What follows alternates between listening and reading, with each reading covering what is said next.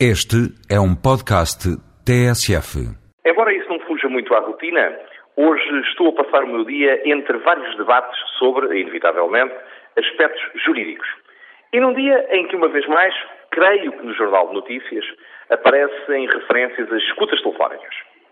Nesta mescla de acontecimentos e de leituras, suscitaram-se-me hoje alguns pensamentos, que aliás foram adensados a propósito de vícios e de virtudes, por uma notícia que ouvi ao ocorrer na TSF e que tinha a ver, salvo melhor audição, com a circunstância de a Igreja Católica ter, de alguma forma, determinado alguns comportamentos considerados aceitáveis para os condutores, os condutores de automóveis.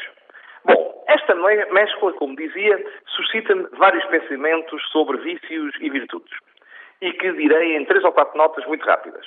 A primeira, o país foi um pouco, digamos, eh, apanhado de surpresa com uma notícia segundo a qual uma senhora, creio, uma senhora, que tendo sido acusada de furtar qualquer coisa, não sei se um desodorizante, se um sabonete, se um perfume, no valor de 3 euros, poderia afinal ser absolvida.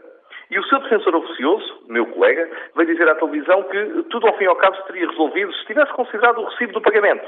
E eu pensei, como é que é possível que em Portugal um caso destes caso que eu não conheço em concreto, mas que um caso destes chegue a julgamento. Terá demorado muito tempo, terá tido um inquérito, se calhar uma instrução. O julgamento fez-se.